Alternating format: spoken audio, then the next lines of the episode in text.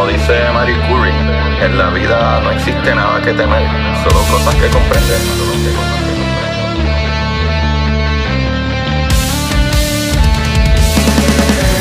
Recuerden correr y buscar la manera de aprender que más le divierta.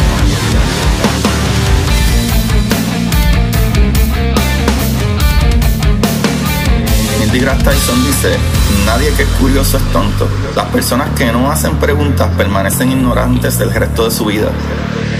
Y para ustedes, esto es curiosidad científica.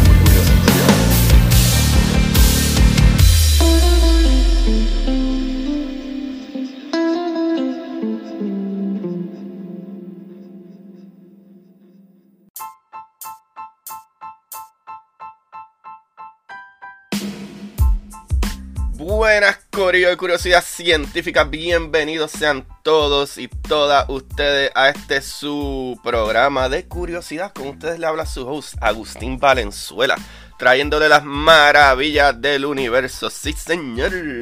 El día de hoy le quiero agradecer a todos los que le dieron play por primera vez, los que le siguen dando play, iniciar a estos episodios y, ¿verdad? y están juqueados con la curiosidad.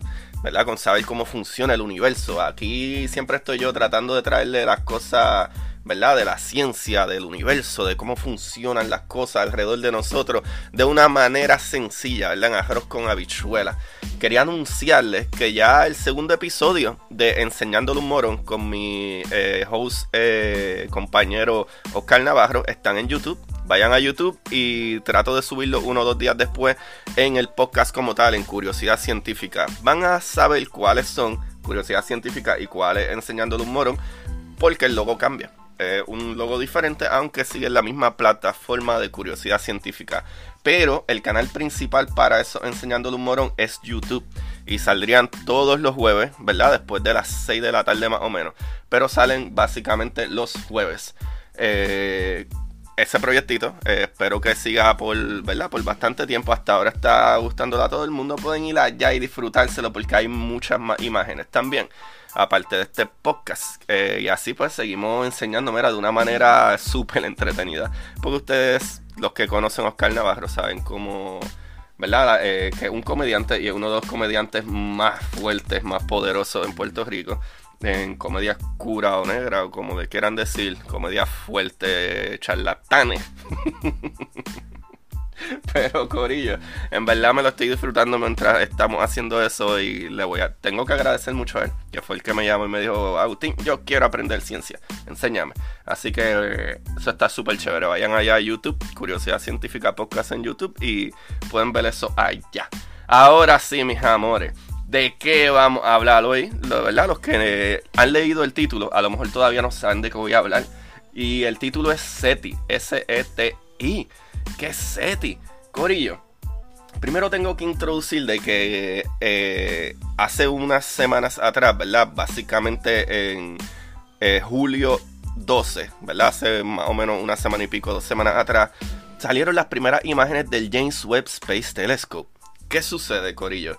Con ese telescopio han surgido muchas, muchas preguntas acerca de la vida extraterrestre. Ajá, ya saben por dónde vamos. Claro que sí.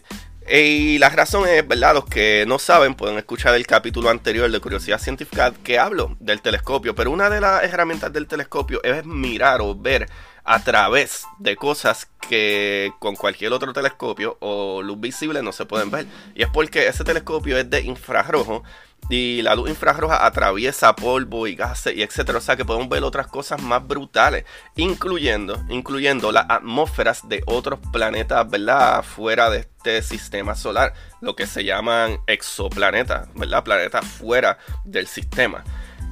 Con eso podríamos medir qué tipo de químicos, ¿verdad? Elementos tiene esa atmósfera. Y dependiendo de esos elementos, podemos deducir, ah, contra, en esa atmósfera se ve oxígeno, se ve metano, se ve nitrógeno. Y uno puede deducir como que, ah, mira, lo mejor es que hay algo ahí orgánico creando esos tipos de gases porque no todos los gases como nosotros los conocemos aquí son naturales. Muchos de estos gases, incluyendo el oxígeno y metano, usualmente se crean porque vida orgánica los crea. Si no, no se crearían. Y eso es algo súper importante. Y entonces aquí entra las preguntas que me han llegado de, ah, ¿qué crees de vida extraterrestre? ¿Qué proyectos hay para aquí para allá? Y yo dije, bueno, hay que hablar de SETI, ¿verdad? ¿Qué es SETI? Pues el acrónimo, ¿verdad? En inglés es Search for Extraterrestrial Intelligence, ¿verdad? Búsqueda de inteligencia extraterrestre. Ahí ustedes dirán, pero Agustín, ¿cómo es que vamos a saber si esta vida alienígena es extraterrestre? Pues Corillo, Existen, ¿verdad? Eh, numerosos proyectos SETI, ¿verdad? Se trata de encontrar vida extraterrestre inteligente. No es lo mismo encontrar vida extraterrestre que encontrar vida extraterrestre inteligente. Ya sea por medio del análisis de señales electromagnéticas capturadas en distintos radiotelescopios o bien, ¿verdad? Enviando mensajes de distintas naturalezas al espacio, con la esperanza de que alguno de ellos sea contestado. Hasta la fecha, ¿verdad? Hasta hoy, no se ha detectado ninguna señal de claro origen. Eh, la esperanza, ¿verdad? De, ¿verdad? Es que alguien nos envíe un mensajito. Pero ya le voy a explicar un poquito más adelante cuán difícil eso puede ser. Pero, de acuerdo, ¿verdad? De acuerdo a, a los científicos, eh, deme un segundo, por alguna razón mi batería no estaba conectada. Eso es lo que pasa cuando tú haces un live podcast. Pueden surgir estas situaciones, pero lo resuelvo ahora mismo. Ahí está. Ahí se conectó de nuevo. Corillo, volviendo para atrás, ¿verdad? Hasta el momento no se ha visto ninguna señal, ¿verdad? Eh, muy clara de vida extraterrestre, eh, ¿verdad? Sin concluir eh, o todavía sin definir incluso la señal, si se acuerdan de la señal wow. Eh, y que voy a hablar un poquito más adelante. Pero no obstante, si se ha llegado a detectar varios candidatos de señales SETI, de cuyas coordenadas celestes nunca, ¿verdad? Se llegó a reobservar ninguna emisión. O sea que cosas que nos llegaron, que dijimos, espérate, espérate, esta señal parece como que no es natural o no sale de la radiación de una estrella o no sale de la radiación de, de un quarks, eh, ¿verdad? O whatever. Eh, parece que es enviada por alguna, ¿verdad? Una especie inteligente, pero después de ahí no se vuelve a recibir de esos mismos puntos, ¿verdad? So, los primeros proyectos SETI surgieron bajo ¿verdad? el patrocinio de NASA durante los años 1970. Uno de los proyectos más conocidos, SETI at Home, ¿verdad? SETI en la casa, fue apoyado por millones de personas de todo el mundo. Corillo, escuchen esto. Mediante el uso de sus computadoras personales que procesaba la información capturada por el radiotelescopio de Arecibo. Corillo, sí, papá. Sí, papá. Puerto Rico ahí metiéndole duro. So, Corillo, emplazado en Puerto Rico, ¿verdad? Este telescopio está en Puerto Rico. El radiotelescopio agresivo que, ¿verdad? Sufrió un, desperfecto, ¿verdad? Se rompió en el 2020, lamentablemente. Y, ¿verdad? Eh, y propició, ¿verdad? El abandono de este proyecto después de dos décadas de trabajo. Corillo, en los últimos años el Allen Telescope Array en California ha sido uno de los proyectos instrumentales más importantes relacionados con SETI, destinado principalmente a realizar observaciones astronómicas. Este instrumento es capaz de buscar señales tipo SETI de forma sincronizada o sincrónica. La novedad más reciente eh, relacionada con los proyectos SETI es la señal BLC1, una señal de radio que aparentemente provendría de Próxima Centauri. Corillo, ¿tú sabes qué es lo importante con Próxima Centauri? Es que Próxima Centauri está localizada alrededor de 4 años luz. O sea, en años luz es lejísimo, pero solo 4 años luz. Eh, Próxima Centauri, ¿verdad? O Alpha Centauri, eh, ¿verdad? Ese sistema Centauri es el más cerca a nosotros, Corillo. Esa estrella es la estrella más cerca a nosotros. Esto sería una súper buena noticia. Imagínense que pudiéramos por lo menos llegar a viajar a mitad de la velocidad de la luz. Ah, no sería tan loco que viajáramos 8 años. No está tan malo. Imagínense que Próxima Centauri están tan avanzados, ¿verdad? Esa, esa, um, ¿verdad? Esa vida extraterrestre estuviera tan y tan avanzada que podrían, ¿verdad? Haber salido hace varios años y tuvieran una tecnología más chévere y poder llegar aquí a lo mejor en el próximo año o dos años. Uno nunca sabe, o sea que no está tan, tan loco. Incluso, digamos que podemos ir a una cuarta parte, ¿verdad? De la velocidad de, de la luz. So, no estaría tan loco, ¿verdad? Que a lo mejor en 16 años llegara vida extraterrestre aquí o nosotros podríamos ¿verdad? avanzar tecnológicamente a una cuarta parte de la velocidad de la luz y 16 años, a pesar de que son muchísimos años para estar confinado en una nave, no es tan loco como decir imposible, dependiendo ¿verdad? de eh, la cantidad de tecnología que nosotros sigamos formulando. ¿Qué sucede? Aquí hay algo que a mí me gusta mucho que encontré en otro artículo y es que también siempre sale la pregunta de, ah, pero ¿por qué es importante chequear estas cosas y total, nosotros no vamos a hacer nada con ellos? Corillo, esto es súper importante.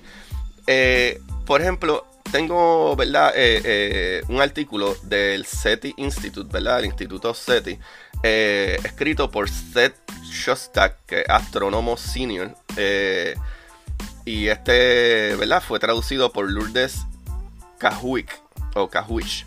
So, y esto es lo que dice, ¿verdad? A medida que el mundo sufre una serie de calamidades, el esfuerzo por buscar vida más allá de la Tierra puede, ¿verdad? Parecer frívolo, ¿verdad? Como que, ah, porque esto no debe de importar. Pero la relación de algunos será decir, ah, esto, ¿verdad? Un quote. Sí, es algo agradable de hacer, pero no es algo importante. Ah, ahí es donde entra más o menos las mismas discusiones de que ah, si hay tantos problemas en el planeta Tierra, ¿por qué estamos gastando tanto dinero en el espacio? Déjenme decirle varias cositas. Primero, el budget, ¿verdad? Eh, eh, lo que gasta la NASA y estos departamentos, que también muchos de ellos son auspiciados por gente con más dinero, que también apoya, eh, es menos de punto 48% del budget federal. El problema que no, ¿verdad? no soluciona los sueldos de los maestros, los problemas en las calles, ¿verdad? La, las ciudades que tienen muchos problemas, este, la gente ¿verdad? que económicamente no puede pagar el colegio o pagar mejor la educación, etcétera. Todo eso es un problema del gobierno, no tienen nada que ver con cuánto dinero se gasta en estos proyectos. No tiene nada que ver. Por eso es que hay una fundación, ¿verdad? Eh, que es la eh, National Science Foundation, que son los que controlan el dinero. Que incluso por esa razón fue que tuvieron que cortarle dinero a proyectos que ya llevaban tiempo, ¿verdad? Años, décadas, como el radiotelescopio de Arecibo, para poder invertir en nuevas cosas, porque no tenemos un budget, ¿verdad? No tenemos dinero infinito. O sea que la razón por la que los maestros, la educación y la, ¿verdad? Los, neighbors, ¿verdad? Este, estas urbanizaciones y los barrios no tienen mejor, eh, ¿verdad? Eh, ayuda es por culpa del gobierno. O sea que usted tiene que estar pensando y decidiendo por quién va a votar en estos próximos meses antes de diciembre. Usted tiene que pensar cuál va a ser su alcalde, ¿verdad? Cuál va a ser su legislador y llámelo llámelo y dígale y exíjale, porque eso es lo que ellos, ¿verdad? Lo que ellos ven. Alguien que se tome el tiempo para llamar y expresar su, ¿verdad? sus problemas y lo que quiere que cambien, ¿verdad? Tanto como el calentamiento global, como que haya leyes que, ¿verdad? que penalicen las compañías grandes, también que aporten más a la educación y a las comunidades, comunidades más pobres que son los ricos y la gente que pone dinero detrás de estos, ¿verdad? Políticos, los que controlan eso. O sea, no tienen nada que ver, ¿verdad? Con el budget ni el dinero que se gasta en la ciencia. Aparte que todos los research son súper importantes, porque si no, imagínate, todavía hubiera ¿verdad? Personas muriéndose en las salas de operaciones, ¿verdad? Todavía no se supiera qué está sucediendo dentro de un cerebro que tuvo una un conjunction, ¿verdad? Un, golpe y está sangrando dentro, si no fuera porque la misma NASA está, inventa todas estas cosas, ¿sabe? Todo esto lo que hace es mejorar el, ¿verdad? La, la humanidad. So, ya que explicamos eso, ¿verdad? Esta suposición eh, es débil, o sea, debido a que, ¿verdad? Esta suposición de que, ah, ¿por qué no importa? No debe importar, deben de gastar dinero en el planeta, se hace. Incluso estos research ayudan a mejorar el planeta, a identificar cuál es el problema, identificar cuáles son los químicos, los gases, los elementos que están destruyendo nuestro planeta. ¿Verdad? Todo es gracias a esto, ¿verdad? A esta investigación. Son las importantes aplicaciones sociales de la actividad que llamamos exploración es súper importante para lo que sucede dentro de nuestro planeta. So, la Casa de Biología Extraterrestre, ¿verdad? Difiere de la mayoría de las ciencias en que su hipótesis no puede ser refutada. La mayoría de los investigadores piensan que debe existir vida en otras partes del cosmos y las encuestas muestran que el público generalmente está de acuerdo, ¿verdad? De que hay vida en otras partes, pero a diferencia de la mayoría de las afirmaciones, ¿verdad? De investigación, cosas que se investigan, no hay forma de demostrar que tal vida no existe o existe. So, la hipótesis de un universo ligado por la biología no puede ser falsificada. ¿Qué sucede? Hay otro problema. Y es que nosotros conocemos la vida como funciona aquí en el planeta Tierra. Nosotros no tenemos más ningún ejemplo de vida. Nosotros solamente conocemos que nosotros somos vida, ¿verdad? Que orgánicamente basada a nivel atómico por, ¿verdad? Molécula de carbón. So, es difícil cuando estudiamos otro tipo de vida que ni siquiera conocemos. ¿Qué sucede? Por darle un ejemplo. Eh, un ejemplo que me pareció súper brutal de uno de los libros que más me gusta, que se llama este... Um, Dios mío, se me olvidó el nombre. Pero anyway, es de Daniel eh, Whiteson y Jorge Cham.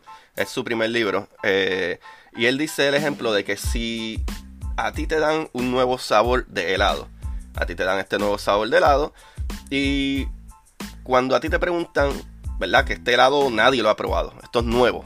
Un sabor que nunca se ha visto antes. Y te preguntan, ¿a qué te sabe? ¿Qué es lo que uno hace? Ah, pues esto sabe como... Wow, como medio almendra, pero maybe como con café. No, pero es que no es café, algo parecido al café, maybe como una almendra rostizada con, no sé, con crema. ¿Y qué sucede? Tenemos que compararlo con cosas que conocemos. Pero es bien difícil tú decir, no, no, no, eso es sabor a jaraguaya. Y que jaraguaya no sé, algo que me acabo de inventar. Pero nadie ha probado antes el jaraguaya. So, no hay manera de identificarlo que no sea, ¿verdad? Utilizando las cosas que ya nosotros conocemos. Así que aquí entra entonces, según las ¿verdad? conversaciones de la ciencia, que se podría decir que nuestros experimentos para encontrar otra vida, ya sean ¿verdad? microbios en el sistema solar o extraterrestres en un planeta a cientos de años luz de distancia, no son realmente experimentos, son búsquedas, son exploración. Y es súper importante explorar. ¿Por qué? Porque como les dije, nosotros solamente tenemos el ejemplo de aquí, del planeta Tierra. Pero que si descubriendo vida extraterrestre inteligente, o sea que es capaz de generar tecnología y tecnología que funcione y tecnología que a lo mejor sea hasta mejor que la de nosotros, pero por lo menos que descifre la comunicación, ¿verdad? Electromagnetismo, ¿verdad? La comunicación de radio, de, de, infrarrojo, de, la comunicación que ellos quieran, significa que ellos entienden algo de la física. Y entendiendo esa parte podría cambiar la manera en que nosotros entendemos la física. A lo mejor ellos entienden algo que nosotros no entendemos y definitivamente en algún momento nosotros tenemos que movernos de aquí del planeta Tierra. ¿Verdad? ¿Por qué? Porque el sol va a explotar. Que si conociendo y, ¿verdad? y descubriendo otras vidas inteligentes podemos llegar al punto, ¿verdad? De cambiar o mejorar, ¿verdad? A lo mejor no cambiar, pero mejorar o, o descubrir cómo funcionan otras cosas que no teníamos ni idea en algún momento y a lo mejor hacer, ¿verdad? El del viaje espacial uno mucho más fácil que podríamos ser eh, o podríamos ser en un futuro una, ¿verdad? Este, una raza de vida interplanetaria o hasta intergaláctica. Ahora, el problema en eso es que las galaxias son gigantescas, súper grandes, súper ridículamente grandes. Y ahí es donde las cosas se empiezan a trancar un poco el bolo, papillo.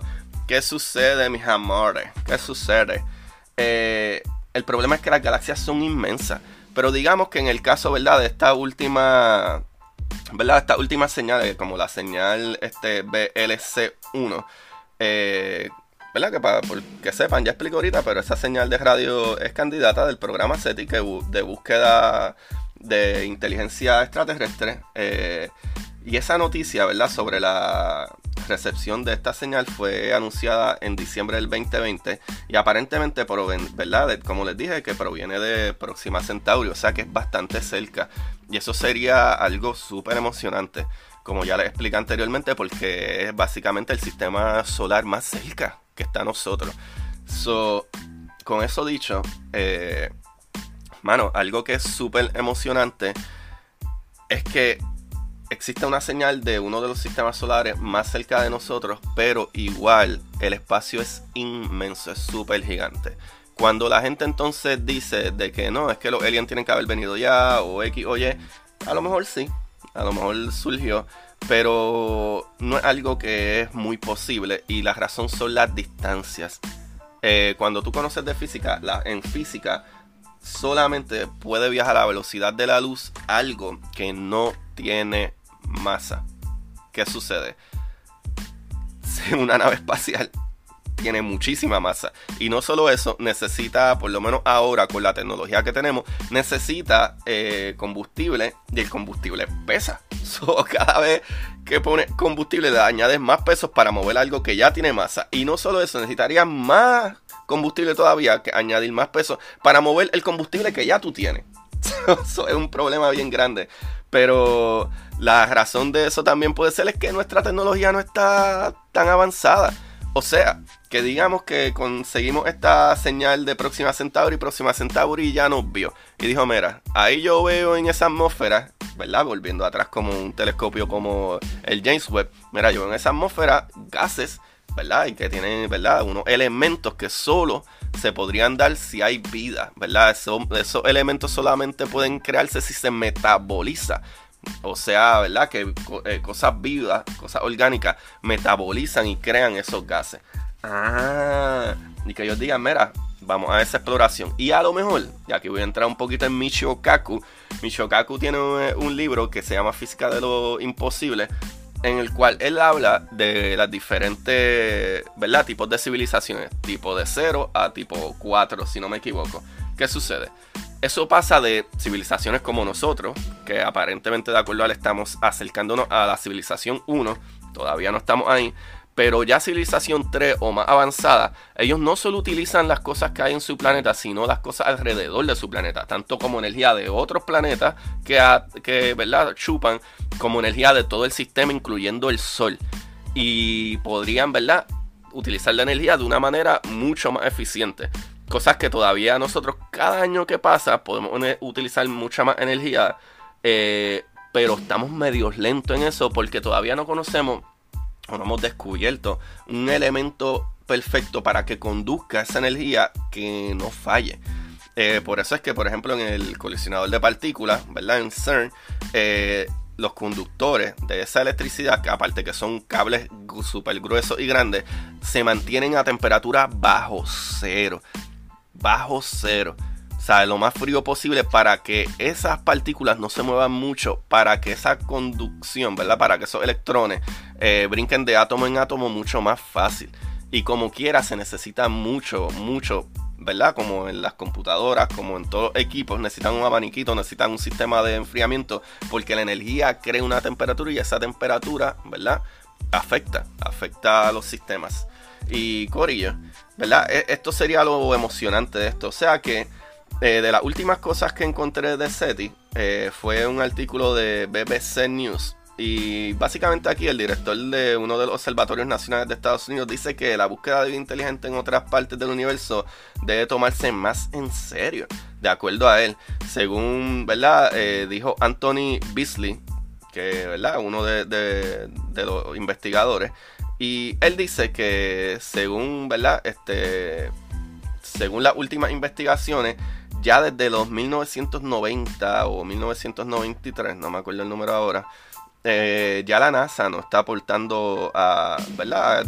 dinero a estas investigaciones SETI, pero sin embargo eh, se espera una colaboración de uno de los telescopios, ¿verdad? De los Array, ¿verdad? Que básicamente, digo, básicamente eh, un grupo de telescopios que está en Nuevo México que ayudaría, aparentemente este nuevo telescopio, que no encuentro dónde está el nombre ahora mismo, eh, ¿verdad? Este ayudaría mucho más a investigar, ¿verdad? Este, este fenómeno. Y lamentablemente otra cosa es que uno de los mejores telescopios que teníamos para eso era el telescopio agresivo y ya, ¿verdad? No funciona, no está, no existe. Pero ningún otro telescopio podía, ¿verdad? Tanto recibir señales como escribir, ¿verdad? O enviar mensajes para atrás. Otro problema, para acabar el capítulo aquí, es que como ya les dije, incluso a la velocidad de la luz, el sistema más cercano, Próxima Centauri, cuando tú envías un mensaje, o sea, un mensaje de radio, o sea, que es luz, que va a la velocidad de la luz en el vacío del espacio, eh, como quiera, tardaría cuatro años, alrededor de cuatro años, cuatro años y algo, en llegar. O sea que imagínense esa conversación cómo sería. Sería enviar un mensaje, hola, somos terrícolas, este, a, todo el mundo le encanta curiosidad científica, chequenlo, que el tipo está bien duro, y envían ese mensaje y le envían las coordenadas de donde estamos, y etcétera y a lo mejor una canción de Elvis Crespo y que le llega allá. Tardaría cuatro años o ocho años, cuatro en ir el mensaje, más que ellos lo escuchen allá, lo descifren y enviar para atrás la contestación. Y tardaría ocho años en decirnos para atrás. Y eso a la velocidad de la luz. Ah, bueno, qué chévere. Escuché el podcast de Curiosidad Científica. Agustín está muy por encima. Me gusta mucho. Elvis Crespo no me gusta tanto. Nosotros nos gustan más de Zeppelin. Y qué bueno conocerlo. ¿Sabes? sería medio raro. Imagínate que tú, tú estuvieras texteando con alguna persona que tú quieres conocer y te, cada ocho años es tu contestación. Está medio fuerte. Imagínense mucho más allá. Los otros sistemas solares están entre 8, 12 y más años de distancia. Pero, como quiera, como quiera, pienso que todo lo que es exploración y avance tecnológico, y como dice Michio Kaku, nosotros ni siquiera estamos en civilización tipo 1. Imagínense que haya civilizaciones tipo 2 o 3 allá afuera. Eso pudiera hacer un cambio magnífico y gigantesco y pudiera darnos, ¿verdad? Este, unas puertas abiertas de qué es lo que conocemos, lo que no conocemos y cambiar incluso nuestra física. Ahora, si eso sucede y contactáramos Alien y podemos reunirnos con ellos, ah, ahora hay otro problema, que eso va a ser para otro capítulo, cómo nos comunicamos realmente. Porque en nuestro mismo planeta y hay muchas diferentes lenguas y nuestra comunicación es malísima, ¿cómo vamos a saber? ¿Verdad? Porque esto no es como en las películas que todos alien hablan inglés. eh, ¿Cómo nos podríamos comunicar? Esa es una muy buena pregunta y ahí lo dejaría. Corrió esta información la saqué de SETI.org, la saqué de planetary.org, ¿verdad? Es de planetary-society.org. La saqué de SETI Institute. Eh, y la saqué de BBC News. Y parte de ello, el significado de SETI lo saqué de Wikipedia, que está muy buen ese Wikipedia. La verdad que esta vez hicieron buen trabajo. Me he fijado que el Wikipedia de ciencia no está tan mal casi nunca. Lo que falla a veces es como la fecha o la distancia. Si es una distancia de algo, pues a lo mejor ponen eh, 10 billones, a lo mejor es, qué sé yo, eh, eh, tiene mil millones, que sería más o menos lo mismo, pero te lo dicen, estás leyéndolo en español y la parte de 10 millones, 10 billones te la pone en inglés. Pues en inglés sería 10 billones. Pero en el overall no está mal. Así que, Corillo, ahí lo tienen. Eh, pueden buscar, ¿verdad? Y apoyarme en Curiosidad Científica Podcast en Instagram pueden ir a Curiosidad Científica en Twitter y en Instagram. Están los links de todas mis cosas, tanto los capítulos, tanto el YouTube, tanto como me pueden ayudar, tanto los libros que ya están afuera, que los pueden conseguir en Amazon también. Busquen la exploradora Titán, ¿verdad? Por mi nombre, Agustín Valenzuela Alvarado también en Amazon. Y mi libro ¿verdad? Uno de los libros más brutales para aprender ciencia básica. Este libro pueden utilizar los niños desde 5 años en adelante. Se llama Curiosidad Científica, el universo en arroz con habichuela. Eh, nos pueden apoyar, ¿verdad? Tanto ahí como también en el link aquí abajo en la descripción en Anchor Listener Support y vayan, vayan y denme subscribe y like y campanita y todas esas cosas en YouTube como curiosidad científica para que vean los nuevos episodios que salen todos los jueves de enseñándolo a un morón con mi co-host eh, Oscar Navarro. Y nada, aquí están todos los links eh, que pueden encontrar. Gracias, gracias. Que la pasen bien. Chequeamos, mis amores. Bye, bye. Y para ustedes, esto es curiosidad científica.